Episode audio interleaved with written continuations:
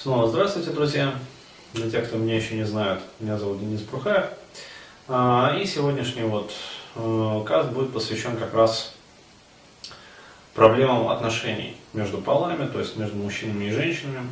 Вот. И даже в частности затронем такую тему, э, которая сегодня вообще притча во языцах, это пикап.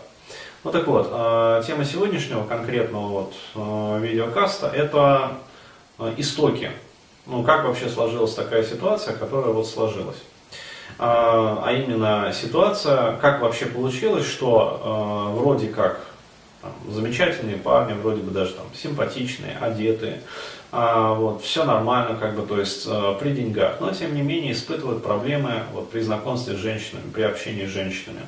А, вот, проблемы, скажем так, э, ну такого вот ряда, то есть в отношениях, вот, в построении отношений, а, несмотря на то, что вроде как все этому способствует, этим самым отношениям и развитию.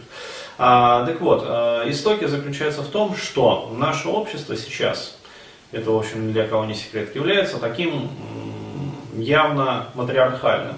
То есть изначально как воспитываются мальчики, а вот, э, в основном мужское воспитание, мужская составляющая воспитания практически отсутствует, то есть отцы в воспитании практически не участвуют. Они как бы самоустранились из этого процесса.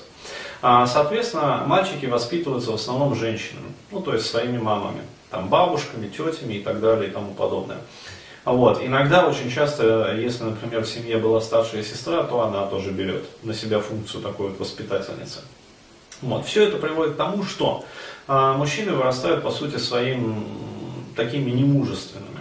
То есть а, мальчик, а, он когда ну, ребенок еще, вот, причем на очень ранних стадиях, он как раз ведет себя ну, то есть его поведение отлично от поведения девочки того же возраста. То есть мальчики, они более агрессивные, более конфликтные.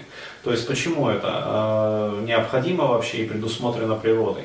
А, потому что если не будет такого поведения, ну, то есть мальчики будут послушные там в детстве, конформные, то есть соглашаться, короче говоря, быть паиньками, то они как раз таки вырастают вот э, такими вот не мужиками, проще говоря.